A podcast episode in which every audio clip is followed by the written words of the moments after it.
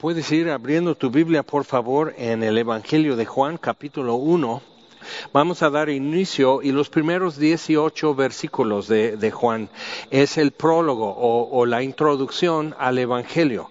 Y, si checas en los demás evangelios como que, como que arrancan así, Mateo como que pues da la genealogía de Jesús y luego empieza desde su nacimiento, pero Juan empieza de otro modo y el Evangelio de Juan es diferente a, a como son preparados y presentados como historias en los otros tres evangelios, que los llaman sinópticos, o sea, como que es, la, es el mismo tipo de mirada y el mismo lente que se está haciendo. Algo muy importante con eso, que he, tenido como, siempre como que he batallado con eso desde que, que fui cristiano y este que mucho ponen como que hay que empezar en el, en el Evangelio de Juan si no tienes conocimiento bíblico y, y sí es muy cierto, es muy práctico porque Juan no, como que no presupone que tú eres judío o que, que conozcas el Antiguo Testamento, las promesas y profecías acerca del Mesías o algo así. Entonces él va directo al grano en cada cosa, pero toda la organización del Evangelio de Juan es distinto y, otra cosa es como que Juan es muy tierno pues Juan será muy tierno, pero e, esa ternura la adquirió ya en su vejez, porque de más joven y cuando, cuando estaba Jesús entre ellos, no era así Juan, y este, él y su hermano, Jesús les puso el, el apodo hijos del trueno, él y su hermano sugieren a Jesús porque un pueblo de samaritanos no los quiso recibir, entonces él y su hermano Jacobo sugieren a Jesús que, ¿qué tal si llamemos a fuego del cielo y que consuma el pueblo. así de tierno nuestro amigo el apóstol Juan. Pero este, algo que sí podemos ver es que presenta argumentos de bastante peso y, muy directos y muy enfocados. Y entonces no, no está tratando de reiterar tres historias que, que, ya se han entregado muchos años antes. Juan escribe esto cuando ya se está cerrando el primer siglo. Él tiene más de 90 años después de su exilio en Patmos, donde escribió Apocalipsis. Entonces Juan escribe el, eh, el, Evangelio al último, no al primero. Es lo primero que leemos de él en la Biblia, pero es lo que escribió al último. Y lo que sucede es que le presentaron eh, a Juan diferentes evangelios que se circulaban para entonces. Y estamos hablando de unos 60, ah, 70 años han transcurrido desde la muerte, resurrección y ascensión de Jesús. Se ha estado difundiendo el Evangelio, este, plantando iglesias, persecución, obviamente, él sale de eso. Todos los apóstoles ya están muertos, menos Juan. Y muchos de los primeros testigos también ya se han muerto cuando Juan escribe esto. Y entonces, frente a dos situaciones que están sucediendo, Juan escribe el Evangelio. Pero le traen los Evangelios extras que, que, por ahí de repente puedes encontrar comentarios sobre eso y dicen tienes que leer el Evangelio de Tomás o, o de María o algo así. Y, este, y Juan entonces dio como su, su verificación de Mateo, Marcos y Lucas como Evangelios que esto es verídico. Yo estuve ahí y así fue y las demás eh, eh, eh, versiones que se circulaban, por alguna razón las descartó. Ahora, una cosa que estaba sucediendo hacia, hacia fines del primer siglo es que ya existían dos corrientes de herejía. Una corriente afirmaba que Jesús era hombre, entonces, este, el Espíritu de Dios vino sobre él, eso es la unción, que es lo que Mesías significa, el ungido. Entonces, el Espíritu vino sobre él en su bautismo en el río Jordán y se apartó de él en la cruz, cuando, y es cuando él dice, Dios mío, Dios mío, ¿por qué me has desamparado? Y eso realmente es una herejía gnóstica, que no puede espíritu y, y lo material no pueden estar en el mismo plano. Entonces, para que él se acercara a Dios, el Espíritu vino sobre él. Pero al, al asumir la culpa de la humanidad, entonces el Espíritu se apartó de él. Ahora, la herejía es que es el Hijo de Dios. Por eso en el credo, por ejemplo, Dios verdadero de Dios verdadero. O sea, procede del Padre, pero él mismo es Dios. Entonces, mucho contenido del credo eh, que, hemos aprendido muchos desde niños viene del Evangelio de Juan, porque está corrigiendo errores que ya están circulando. Eh, otro error es que Jesús después de su eh, resurrección, este no era un cuerpo físico. Entonces Juan es el que hace mucho énfasis en el día de la resurrección de, Jesús comer y que le podían tocar y aún ver las cicatrices. Entonces esos, eh, eh, el relato de Juan explota los dos mitos o herejías que se estaban circulando y, y así persuadiendo a los cristianos. Y otra cosa con eso, con el Evangelio de Juan, que sí vale la pena tomar en cuenta. Y para muchos de nosotros, las formas y, el, momento en que hemos llegado a fe en Jesucristo sí tiene eh, importancia para nosotros, porque Juan está escribiendo para la, tercera y cuarta generación de cristianos.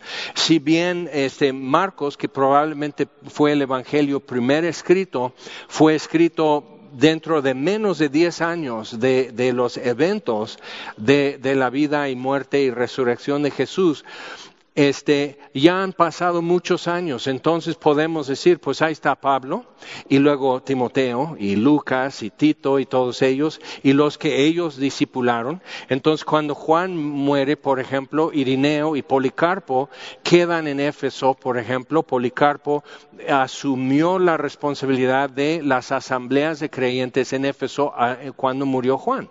Entonces, cuando, cuando vemos eso, entonces él está como despidiendo primer siglo, con todo lo que fue eso, despidiéndose de Nerón y las persecuciones y todo eso, y, está viendo el nuevo siglo y, y espiritualmente hablando, tercera y cuarta generación.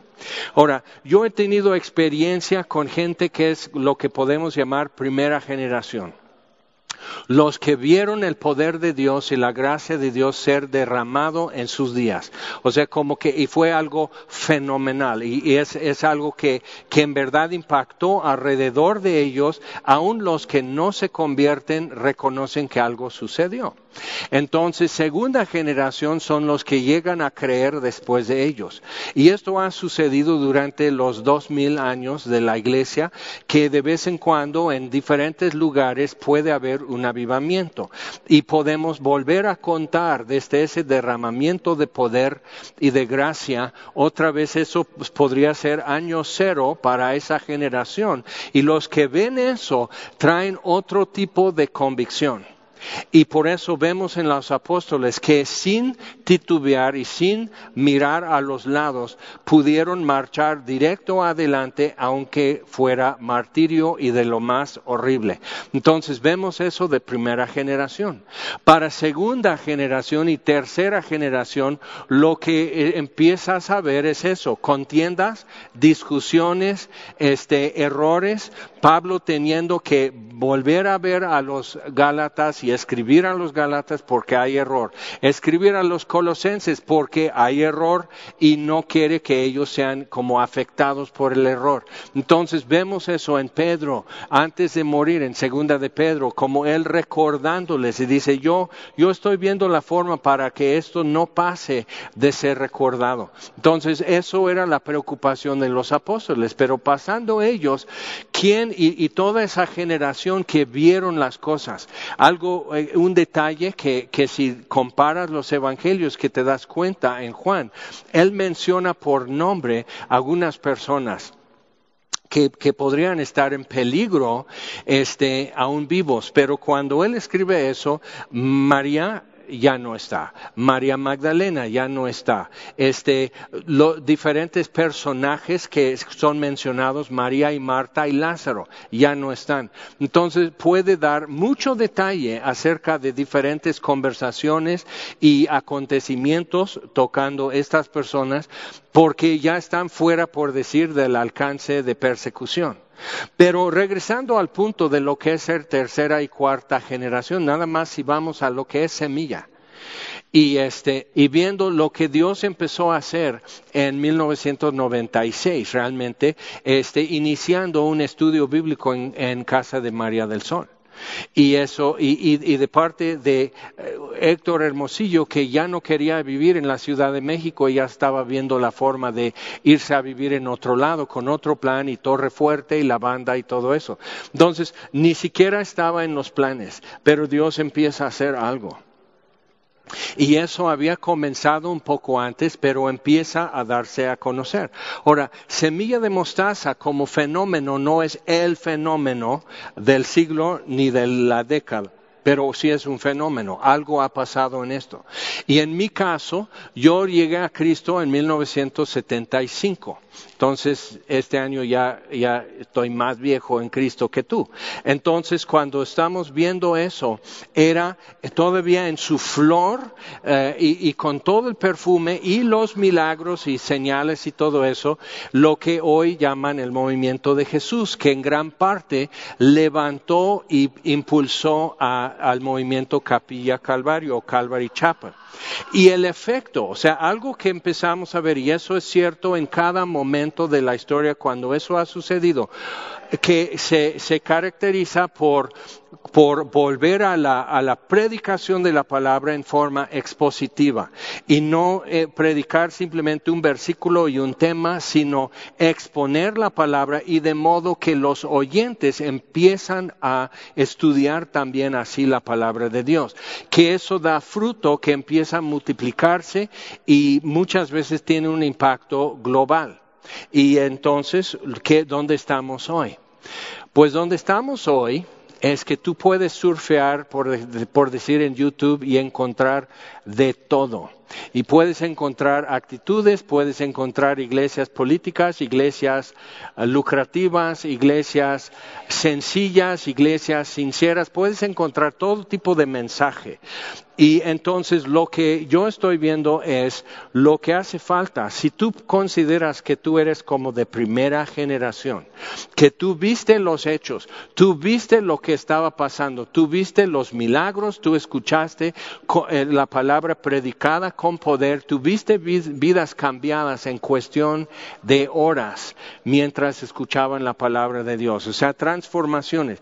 Si tú viste eso, tú necesitas mantener eso y poner aceite en tu lámpara y mantener vivo el fuego. Pero si tú eres de tercera o cuarta generación, todo eso son relatos para ti. Son leyendas, son los cuentos de los viejitos y, decir constantemente hasta aburrirte chocarte. Eso me recuerda cuando pasó esto. Y una vez estuvimos en un estudio bíblico y un endemoniado y, o sea, y todos esos relatos y como que dicen eso, Dios, porque así dije yo, y lo que Dios hizo me arrebató la atención y me contradijo porque mi, mi conclusión era, Dios ya no obra como antes, Dios ya no trata con el ser humano. Y qué interesante que la Biblia que se publicó en medio de ese vivamiento se llama Dios habla hoy, que para mí era, ¿qué? ¿Cómo? Dios no habla hoy. Eso es el problema. Y, hasta no le pude culpar. Si yo fuera Dios, igual me quedo callado y doy la espalda. No, no quieren nada, ya me hicieron gestos. Entonces ya, ya, ahí dejo la humanidad a sus propios recursos.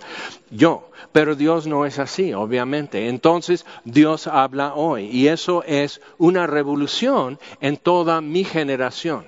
Y tocó tantas personas. Algo de, que, ha pasado, eh, curiosamente, me topé a través de su cuñado ah, con un amigo que éramos, pues íbamos a la misma primaria, secundaria y prepa. Nada más que él estaba siempre en un camino oscuro realmente desde chiquito. Y hoy es misionero en las Filipinas y yo, o sea, se me fue la luz con eso. Dije, ¿cómo? ¿Cuándo sucedió eso? O sea, egresado de instituto bíblico, o sea, ¿Cómo? ¿Cuándo? O sea, él todavía vive. O sea, para mí la sorpresa es que no se murió en una sobredosis o en una balacera o algo así. Y Dios lo salvó maravillosamente. Entonces, lo que yo estoy viendo es que eso aún persiste para mi generación. Y para entonces podemos decir, yo soy como punto cero en, en, en, un avivamiento que yo vi cuando eso estaba pasando. Yo vi como era palpable en el aire que tú decías a alguien, sabes que tú necesitas a Cristo y se quedaban así con la boca abierta. Sí, y podías compartir con los meseros y no causar un problema en el restaurante, podías compartir con el que te despacha gasolina, o sea, era una cosa increíble en ese sentido, un poco más difícil hoy, ¿no? Y este, y, no era, no había ayuda de parte del gobierno, no había protección ni nada de eso, pero simplemente era como una ola, un tsunami que nada lo va a detener y va a dejar, va a mover cosas y va a inundar la tierra donde pasa. Ahora, viendo eso, eso es lo que pasó en el primer siglo. En medio de persecución, desde, desde el libro de Hechos, capítulo 7, empieza la persecución y son eh, dispersados de de Jerusalén. Y van así, y Felipe llega a Samaria y los samaritanos, y otros llegan hasta Antioquía de Siria y, este, y en Antioquía. Y, Saulo de Tarso llega a vivir en, en, en Antioquía y la iglesia multiplica y empieza más y más y más gente a conocer y saber. Y entonces cuando eso está pasando, 70 años después de la muerte y resurrección de Jesús, cuando Juan escribe esto, el mundo ha cambiado. Todos saben que es un cristiano. Ahora pueden saber errores y chismes y mitos acerca de cristianos, pero todos saben que algo pasa. Entonces Nerón quiere culpar a, los cristianos de algo, o sea, buscando un blanco fácil. Todo eso está pasando y Juan, pues a Juan le tocó. Entonces, cuando vemos eso, cómo Juan presenta esto, él ha ido año con año hasta viejito como sacando filo a sus argumentos. Y vamos a ver la, pura introducción hoy. Dice, versículo 1, Juan 1.1, en el principio era el verbo, y el verbo era con Dios, y el verbo era Dios. Este era en el principio con Dios. Esto, esto lo leyó el viejito en el primer estudio bíblico donde yo acudí, ya como creyente, y yo así como si dijera algo fenomenal. Y sí estaba diciendo algo tremendo, no tenía yo la menor idea, pero se me hacía muy grande lo que estaba diciendo. Lo que más me impactó era su rostro mientras lo leía, yo me di cuenta que para él era tremendo. Y yo em, desde esa noche quise saber por qué, por qué la palabra de Dios le afecta tan tremendamente a él. Entonces otra vez, él fue convertido a los 15 años, sería en 1910, 1911 aproximadamente, o sea, haz tu cuenta hoy. Entonces, y, eso fue en medio de un derramamiento ah, en su generación de poder y de gracia. Entonces, y puedes decir, ay, sí, ojalá hubiera en mi generación. La clave es esta. Empieza a vivir y orar y estudiar tu Biblia y hablar con otros y caminar con Dios como de primera generación, como alguien, si no has visto los milagros, como alguien que ya los vio. Empieza a hablar con Dios como alguien que sabe que Él está allí. Empieza a leer tu Biblia con la expectativa de que te va a afectar como a ese viejito le afectó y eso me afectó a mí. Entonces yo te estoy pasando el tip, ¿ok? Y es un tip muy pro. Checa, todos dicen lo mismo al respecto. Entonces en el principio era el verbo, y el verbo era con Dios y el verbo era Dios. Este era en el principio con Dios. Todas las cosas por Él fueron hechas y sin Él nada de lo que ha sido hecho fue hecho. Entonces vemos eso, digo, ok, entonces el verbo es el, mero inicio, pero Juan está, que es un pescador de Galilea, pero pues ya estudió, ya tuvo que platicar con grandes y pequeños y con ricos y pobres y con los que lo van a sentenciar a exilio y trabajar en las minas de sal en Patmos. O sea, él ha hablado con todo tipo de personas, él ha visto milagros, él sigue viendo milagros. Entonces, ah, los atentados contra él no tuvieron éxito, él ha perdido todos sus amigos, empezando con su hermano en los primeros capítulos de Hechos. Él ha visto lo que pasa por predicar y creer en Jesucristo. Entonces no tiene duda. Entonces, ¿por qué dice esto? Bueno, cuando dice en el principio era el verbo, ah, muy importante para nosotros es, ok, pues no es puro verbo, pero verbo, aquí lo traducen verbo, pero es en griego, es logos. Y entonces los griegos tenían desde Aristóteles 300 años antes que Juan. entonces, Juan ya está familiarizado con la terminología y, los conceptos de los meros filósofos que todavía estaban dejando huellas en su generación. Entonces, Juan adopta, inspirado por Dios, adopta la palabra logos para expresar lo que estamos hablando del origen de todo, que hizo todas las cosas y que es Dios. Entonces usa la palabra loco, logos, pero Aristóteles, por ejemplo, propuso que hay como tres tipos y esas terminologías todavía las ocupan. Es, este, uno es ethos, otro es pathos y otro es logos. Entonces, ethos, o de dónde viene nuestra palabra ética, Ethos es usar los argumentos, o sea, convencerte, persuadirte, comunicar una idea usando mi ética. O, algo que podemos decir y ver que esto es ético, eso es honesto, esto es bueno, esto es correcto, y, pero ethos. Entonces, un ejemplo que es muy al día para nosotros es cómo el presidente ya está dejando mañaneras y mejor va a estar en gira otra vez y en campaña otra vez porque hace mejor candidato que presidente. Es la verdad. Entonces, ¿pero por qué?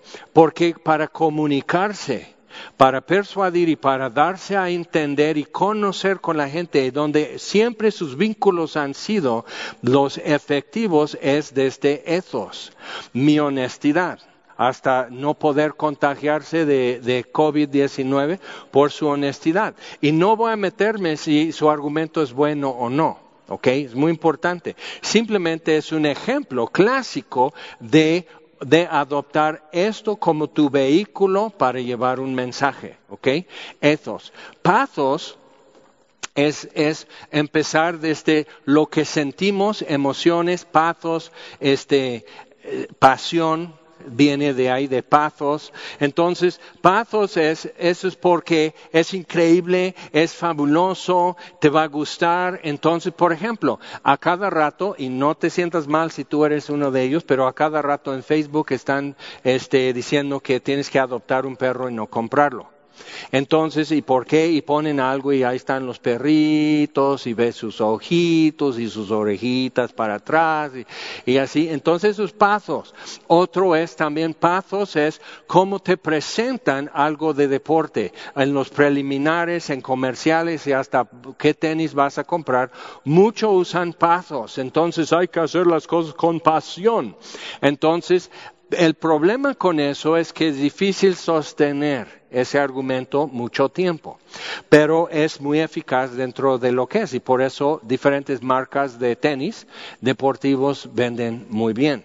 Entonces, eh, pero es una forma de, es otro vehículo para mover tu mensaje y persuadir. Y luego está logos. Entonces, logos tiene que ver con lógica y logos es usar argumentos concretos historia, mientras Pathos usa anécdotas y historias, plural, o sea, cuenta historias como ejemplos y argumentos que no, pues este, eh, había una, este, una mamá que, que, este, que no había escuchado noticias de su hijo ya en tres años y todos estamos fascinados en el lavadero queriendo saber cómo, cómo se desarrolla esa historia. Pero a diferencia de historias, plural, logos usa historia, o sea, lo que todo el mundo puede verificar. ¿ok? O sea, no te estoy pidiendo desde ethos, créeme porque soy honesto, por eso hazme caso. O pathos, créeme porque estoy apasionado y creo en eso, entonces también mi pasión te va a impulsar a ti. Y luego simplemente está diciendo, ahí está, Tú, o sea, tú ve, tú, tú chécalo. Entonces usa lógica y argumentos concretos. Entonces, por ejemplo, es, hoy mucho hablamos con estadística, y este, imágenes verídicas, no tanto que provocan una reacción emocional, pero sí te muestran qué pasó aquí. Entonces, por ejemplo, hubo protestas y siguen ya en, otra evolución en los Estados Unidos por la muerte de un afroamericano provocado por un policía. Entonces siempre están poniendo este, imágenes, videos, gente, este, estás viendo grafitis, estás viendo muchas cosas y todo lo que están poniendo es pathos. ¿ok? Todo es esto, que, y, y sí, y provoca algo. Y simplemente un forense señaló una cosa, y no estoy diciendo quién tiene culpa o qué, o qué, pero simplemente cuando alguien está buscando como forensicamente hechos, no sentimientos o lo que yo siento que que es esto, ¿no? Eh, sino, pues, ¿qué realmente sucedió? Notó una cosa, porque está con su, una rodilla sobre el cuello y según aplastó eh, el cuello y la asfixió. Eh, dos problemas. tienen video de él peleándose con los policías ya dentro de la patrulla y digo, un asfixiado normalmente ya no pelea con nadie. Uno. Dos, el forense simplemente nota que su peso está sobre la otra rodilla y simplemente le está manteniendo sujeto junto a una llanta. Entonces, yo no sé qué haya sido porque yo no soy de los que van a examinar todo eso, pero ve lo que pasa. Lo que dice eso, dice, otra vez estos corruptos, estos malvados, esos brutos, esos pazos, ya arma demostraciones, manifestaciones, que mantiendas, que nada que ver o sea, hello, hasta negocios de afroamericanos destruidos. Entonces, eso es lo que Pathos tiene muy ah, fuertes argumentos para convencerte, pero es muy difícil sostener el argumento mucho tiempo. Y Logos, si las cosas caminan bien, en casos así, Logos prevalece, porque son razones, es lógica, es evidencia concreta. Ok, entonces, Viendo eso, todo eso, o sea que eso, Juan, entre todo el vocabulario que él ya dispone, Juan escoge para expresar lo que Dios le está diciendo. Juan escoge de su vocabulario logos. Y eso es muy importante. Entonces, eh, ¿por qué? Porque logos es un mensaje que es verificable, que no créeme porque yo, soy honesto, o créeme porque yo estoy apasionado, sino créeme y verifícalo tú. Eso es muy importante. Entonces estamos hablando de un conocimiento de Dios y una experiencia de Dios que es verificable, que es muy personal y es, muy convencedor también, pero, eh, pero es verificable. Y eso, o sea, eso tiene una importancia para el primer siglo y lo que era su búsqueda y sus conceptos. ¿Te acuerdas? Cuando Jesús está entrevistándose con Pilato y Pilato dice, ves lo que te están acusando y todo eso. Y Pilato le dice que es verdad. Entonces eso encierra el concepto secular de, su generación de que pues no hay una verdad que exista. Entonces eso es premoderno y ahora estamos en posmoderno que es no es que es verdad sino no hay verdad. ¿Ok? No hay. Es lo que cada uno quiera pensar o sentir. Entonces, realmente en siglos han pasado y estamos muy parecidos a los de primer siglo. Entonces el Evangelio de Juan es muy importante para nosotros porque comunica con argumentos muy fuertes a gente que estaba usando lo mismo que nosotros todavía hoy. No puedes ver comerciales, propaganda política, venderte perfume, vitaminas, tenis o algo. No puedes, algo van a usar algo de eso van a usar. Y Dios le indica a Juan que la mejor palabra en su vocabulario es logos. Entonces, viéndolo así, otra vez versículo 1. En el principio era el verbo y el verbo era con Dios y el verbo era Dios. Este era en el principio con Dios. Entonces ya estamos viendo más que una persona en la deidad. Y eso es muy importante también porque dicen, pues sí, Juan es el apóstol más tierno y Juan siempre habla del amor y su primera epístola, amados, amémonos unos a otros y qué tierno. Ok, esos pasos y entonces Juan reporta cosas que Jesús hace y dice, por ejemplo, Juan reporta este, que Jesús llora frente al sepulcro de Lázaro. Juan reporta cómo Jesús reprocha a María, capítulo 2. O sea, Juan simplemente reporta eso, muchas veces sin comentario. Los otros evangelios te comentan lo que estaba pasando, por qué alguien se molestó o alguien se espantó. Juan simplemente lo reporta, porque cree Juan que, que los hechos se defienden bien. Entonces, pero ya estamos viendo eso. Todo el concepto de amor implica que haya dos personas, mínimo, ¿ok? Dos personas, tú y yo. Eh, si hay un triángulo de amor, es tú y yo y ella. ¿Qué pasó? Entonces eh, eh, es eso, así. Entonces, y si te das cuenta, todas las películas, Crepúsculo y todo eso, siempre hay un problema y una tensión dramática por esas cuestiones, que hay múltiples personalidades enamorándose y todo eso. Pero viéndolo simplemente de cuestiones acerca de Dios, si Dios es una sola persona en la deidad, es muy difícil, es hasta imposible afirmar lo que Juan afirma, Dios es amor. Porque entonces el amor como verbo y como sustantivo no tiene dirección, no tiene sujeto ni objeto. Velo, piensa esto. Entonces, la definición de Dios que Él escoge para decir lo que es, es amor, nos explota un montón de cosas para testigos de Jehová y para musulmanes, ¿ok? Porque entonces tenemos lo que es un Dios de amor. Y eh, las implicaciones de eso son muchísimas y vamos a ir viendo eso en el Evangelio de Juan. Y Juan presenta varios argumentos durante su evangelio y al final dice, no, no, obviamente no son todas las cosas que hizo Jesús, son muchísimas, no cabrían en muchos libros, este, no cabrían en el mundo los libros que serían escritos. ¿Por qué? Porque Juan a la edad que tiene cuando escribe eso, ve que cada persona que ha llegado a fe en Jesucristo es un libro, no es un párrafo, ya es todo un libro, ya, ya es una serie de historias de gracia cada persona. Y tú y yo somos libros que estamos en el mundo y el mundo luego dice que no cabemos.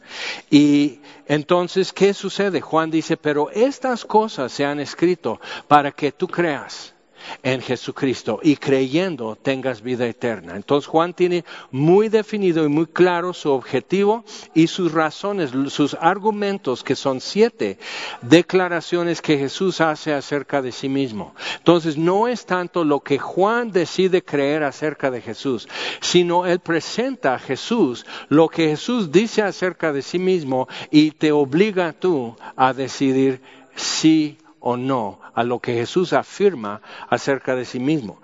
Entonces ya estás entendiendo mejor, ¿verdad? Porque siempre nos han dicho, bueno, como nuevo creyente te recomiendo que comiences en el libro de Juan. Por eso. Realmente eh, Lucas es más entretenido, Marcos es más como acción y todo eso, pero Juan va tumbando muchos conceptos seculares materialistas y poniendo las afirmaciones acerca de sí mismo que Jesús hace. Y eso nos establece en nuestra relación con Él. Ok, entonces seguimos leyendo. Versículo 4, en él estaba la vida y la vida era la luz de los hombres. La luz en las tinieblas resplandece y las tinieblas no prevalecieron contra ella. Entonces tenemos en presente indicativo la luz resplandece, ayer, hoy y mañana. La luz resplandece es lo que hace y las tinieblas no prevalecieron. Entonces también lo pone en pretérito indicativo, o sea, es un hecho que no prevalecieron contra la luz. Y es importante tener eso en mente hoy. Y dice, cambia de repente de, tema, dice, hubo un hombre enviado de Dios, el cual se llamaba Juan, no este Juan, vamos a ver quién. Este vino por testimonio para que diese testimonio de la luz, a fin de que todos creyesen por él, por Juan, el que vino. No era él la luz, sino para que diese testimonio de la luz. Aquella luz verdadera que alumbra a todo hombre venía a este mundo. Entonces, cuando habla de la luz verdadera y la vida verdadera y usa la, palabra Zoe, que es la vida esencial, bios es vida física, entonces cuando usa eso, otra vez Juan está tomando de la terminología común y corriente entre toda la gente, que cuando habla de la vida, o sea, cuando dice, este versículo 4, en él estaba la vida, o sea, la esencia de vida está en él. Y la vida era la luz, o sea, la luz esencial, lo, que es no solo el concepto, sino la realidad de luz. Ahora, checa eso, si tú vas a Génesis capítulo 1, dice que Dios hizo la luz en el primer día, dijo Dios sea la luz, y la luz fue.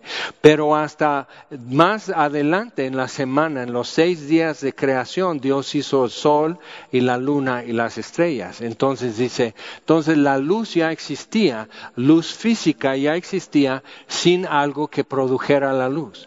Entonces Dios desde el principio está diciéndonos cosas espirituales a, través del mundo creado y físico.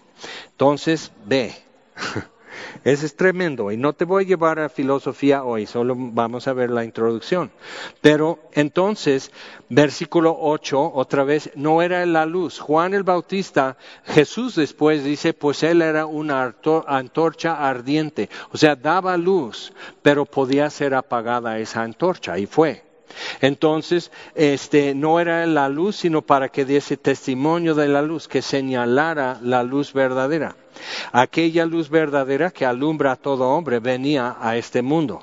Entonces, lo que estamos viendo es que no es de este mundo la luz verdadera.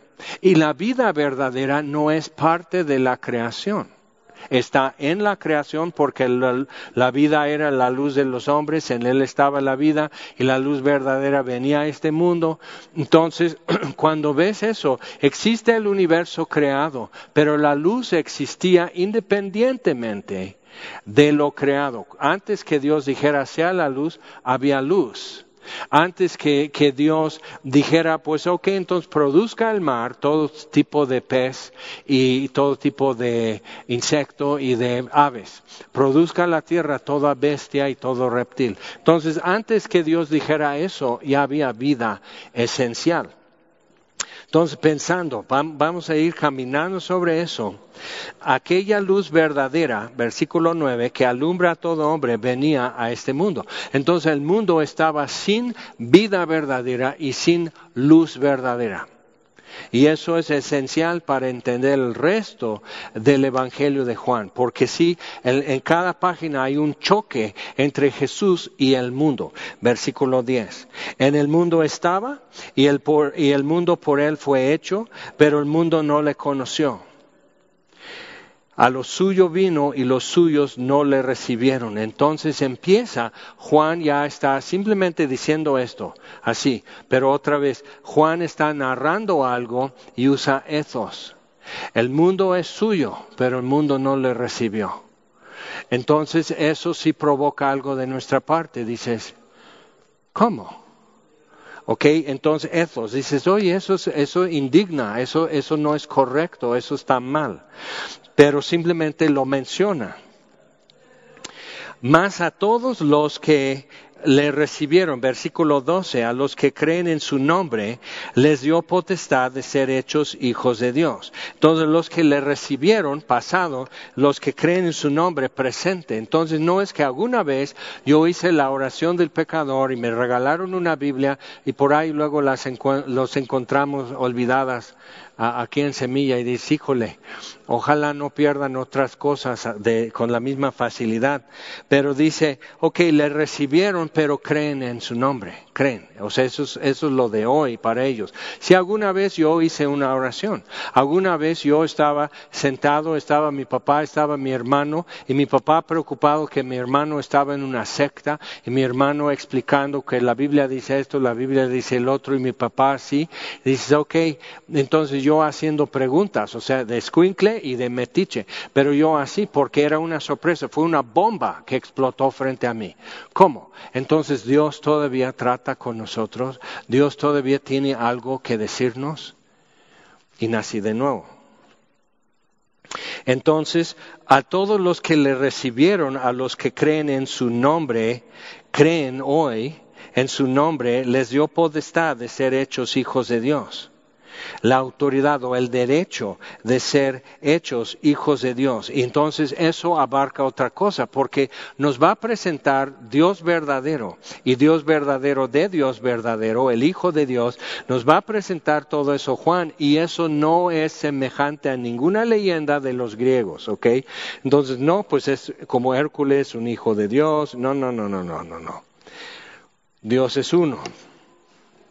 Entonces algo está pasando así, porque dice que les dio derecho o la autoridad de ser hechos hijos de Dios, los cuales no son engendrados de sangre, entonces no es una cuestión de tu etnia o, de qué nación, ni de voluntad de carne, ni porque tú quieres, o porque te esfuerzas, o porque alguien te toma de la mano y te sienta aquí en semilla, o te lleva a Club Semilla, o te obliga a estar aquí, o algo así, no es de voluntad de carne, ni de voluntad de varón, no porque alguien va a decir yo quiero yo quiero ser cristiano, yo quiero ser salvo, sino de Dios. Somos engendrados de Dios. Entonces no es simplemente como unirse a una causa o inscribirse a un grupo o adquirir membresía en un movimiento o algo así, sino es engendrados. Y el niño que nace no tiene nada que ver en su nacimiento. O sea, literal, en el hospital le llaman donde él está, o sea, si operan una persona en el mismo lugar es el quirófano, pero cuando está la mamá ahí dando a luz es sala de expulsión. ¿Y a quién van a expulsar? Al bebé. Entonces, él no dice, ya nací, ¿qué onda esos? Ya estoy aquí en el mundo, a ver, corre el que pueda porque ya les voy a alcanzar. O sea, el bebé está chillando, no sabe qué le está pasando, el aire le choca, la luz le choca, hay mucho ruido, todo es diferente acá afuera, allá adentro estaba bien, nomás que no había mucho espacio, pero, eh, o sea, él, él no es, él es como como a él se le aplica el nacimiento, es partícipe hasta simplemente que recibe el esfuerzo muscular de la matriz para expulsarlo o la intervención del partero para hacer una cesárea, pero él no sale corriendo ni gateando de ahí. Entonces somos engendrados. Y eso otra vez, la, la, idea del primer siglo de los griegos y de los romanos es que tú tienes que luchar y tú tienes que imponer y hacer tu voluntad. Y si no tienes lo que tú deseas, entonces no has luchado. Y es casi idéntico a lo que hoy nos anuncian. Entonces aquí nos está diciendo, no, eso viene de parte de Dios, engendrados por Él. Entonces dice, nos obliga a decir, entonces Dios me está vinculando con el mero origen con la luz verdadera, la vida verdadera, el verbo de Dios, la razón, las cosas concretas, las cosas verificables de Dios, me está vinculando con eso. No es algo que yo sienta, porque si tienes algún tiempo como cristiano, ya sabes que a veces sientes muy fuerte y a veces no sientes nada. Y esos, pues ¿cómo te explico? Seguimos siendo pecadores. Entonces es difícil decir, y muchos cristianos hacen eso, o sea, ve mi vida, ve los cambios en mi vida. Por eso puedes saber que Jesús es el Salvador, porque ve mi vida. Y luego, ups, tropieza o algo y pueden decir, eres un hipócrita. Y sí, o sea, ya nos ahorcamos en nuestro propio argumento. Igual, en pasión y entusiasmo y todo eso, es que lo siento muy fuerte y luego no lo sientes. Yo me acuerdo que hubo un tiempo, aproximadamente después de como año y medio como creyente, y era fervor y era entusiasmo y wow, y mira nada más, y de repente me di cuenta como que mis llantas estaban patinando. ¿Y qué haces? ¿Cómo reactivas la fe que antier tenías muy bien y muy robusta? O sea, ¿cómo hacer eso? Pues vamos a seguir estudiando en el Evangelio de Juan y creo que verás cómo es eso. Entonces, el versículo 14, y aquel verbo, el logos, verificable Dios, Aquel verbo fue hecho carne y habitó entre nosotros. Otra vez, muy importante que la tendencia, que cuando Juan ya estaba viejo, ya era muy marcada la tendencia y cómo afectaba a los creyentes con falsa doctrina, es que lo espiritual y lo material nada que ver. Entonces, entre más espiritual, menos material. Entonces, si soy muy espiritual, no me importa lo que voy a comer. Y no necesito estar con gente porque soy tan espiritual. Pero fíjate que la gente tan espiritual durante 20 siglos de la historia de la iglesia, la gente tan espiritual es la que hace orfanatos, es la que está cuidando leprosos. En toda la historia de la iglesia, esos son los muy espirituales, tan ocupados con la mugre de la vida en este mundo cuidando, vistiendo y dando de comer a huérfanos, llevando y cuidando viudas, cuidando leprosos, enfermos, etcétera. Este, o sea, piensa en, eso. Eso es lo que ha sido la ocupación de los más espirituales. Entonces, Juan está diciendo, sí, exacto, exacto. Entonces, aquel verbo fue hecho carne. Entonces pudo tocar al leproso y decir, sí quiero que seas limpio. Y fue sanado de su lepra.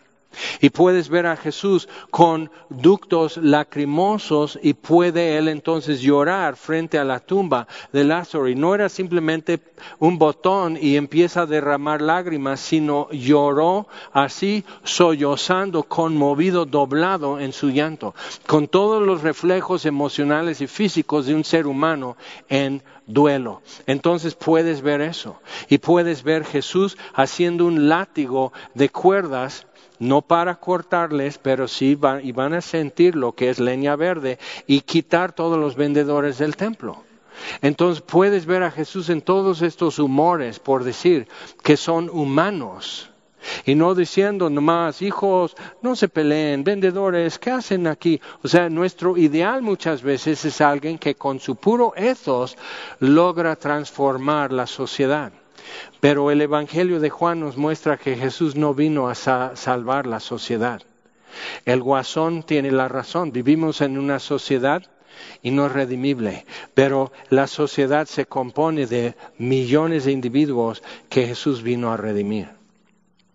Ahora piensa, dice, aquel verbo fue hecho carne y habitó entre nosotros y vimos su gloria, gloria como del unigénito del Padre. Entonces otra vez, Dios verificable y una experiencia con Dios que es verificable, no es solitaria. Y por eso muchos aquí en Semillésimos estamos extrañando lo que es reunirnos y, y estar como verificando, verificando nuestros problemas en común, verificando nuestro luto en común, verificando nuestro gozo y nuestra esperanza en común. Entonces es parte de eso. Entonces habitó entre nosotros y vimos su gloria, gloria como del unigénito del Padre, lleno de gracia y de verdad.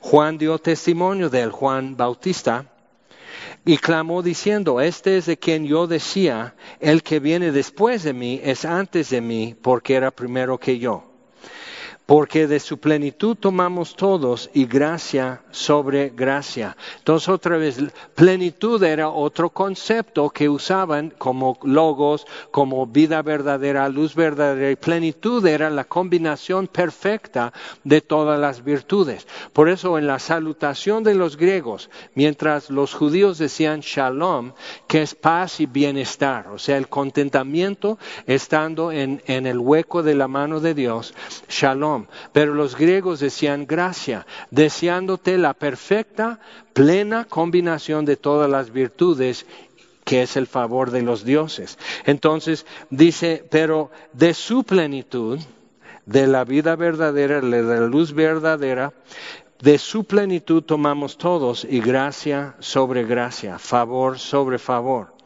Pues la ley por medio de Moisés fue dada, pero la gracia y la verdad otra vez la verdadera verdad, o sea, la verdad como esencia, la gracia y la verdad vinieron por medio de Jesucristo. Entonces Juan está aterrizando así los conceptos muy así nebulosos de la filosofía y lo está aterrizando en un individuo que es Jesucristo. Y ninguna religión lo hace, solo el cristianismo. La gracia y la verdad vinieron por medio de Jesucristo. A Dios nadie le vio jamás. Y eso, eso, y eso es el resto del libro de Juan. A Dios nadie le vio jamás. El unigénito Hijo que está en el seno del Padre, Él le ha dado a conocer. Jesús dio a conocer el Padre. O sea, toda la plenitud, dice Jesús, de la deidad está en mí. Si me has visto a mí, has visto al Padre. Esas son afirmaciones bastante fuertes. Entonces, tomando eso en cuenta, tienes que decir, ok, Ahora a verificarlo. Ya presentó sus argumentos Jesús. Yo soy la puerta, yo soy la luz, yo soy la vid, yo soy el buen pastor. Todos esos que Él hace afirmaciones acerca de sí mismo. Él está presentando algo y tú y yo tenemos que verlo, tocarlo, pesarlo, frotarlo y decir, ok, esto, esto sí es legítimo. Y dejar que uno por uno nos vaya ubicando en la verdad. Ok, entonces esto es la introducción al Evangelio de Juan y vamos a ir viendo eso durante algunas semanas. Vamos a orar. Señor, te damos gracias por tu palabra y gracias, Señor, que aquel verbo fue hecho carne y habitó entre nosotros, lleno de gracia y de verdad. Qué tremendo, Señor que enfocando toda esa majestad y gloria, el peso de, de, tu majestad y gloria, enfocándolo todo así en en un individuo que escasamente llegaría a un 80 de estatura, que probablemente nunca tuvo más que dos pares de sandalias en su vida, que fue desconocido fuera de su tierra. Entonces, viendo todo eso, Señor, eh, sí nos confronta y tenemos que ir a los argumentos que tú presentas acerca de tu Hijo aquí y decidir si es cierto o no. Y como dijo Juan, para que creyendo tengamos vida eterna. Entonces, Señor, enséñanos en estas semanas mientras estudiamos y te lo pedimos en el nombre de Jesús. Amén. Dios les bendiga.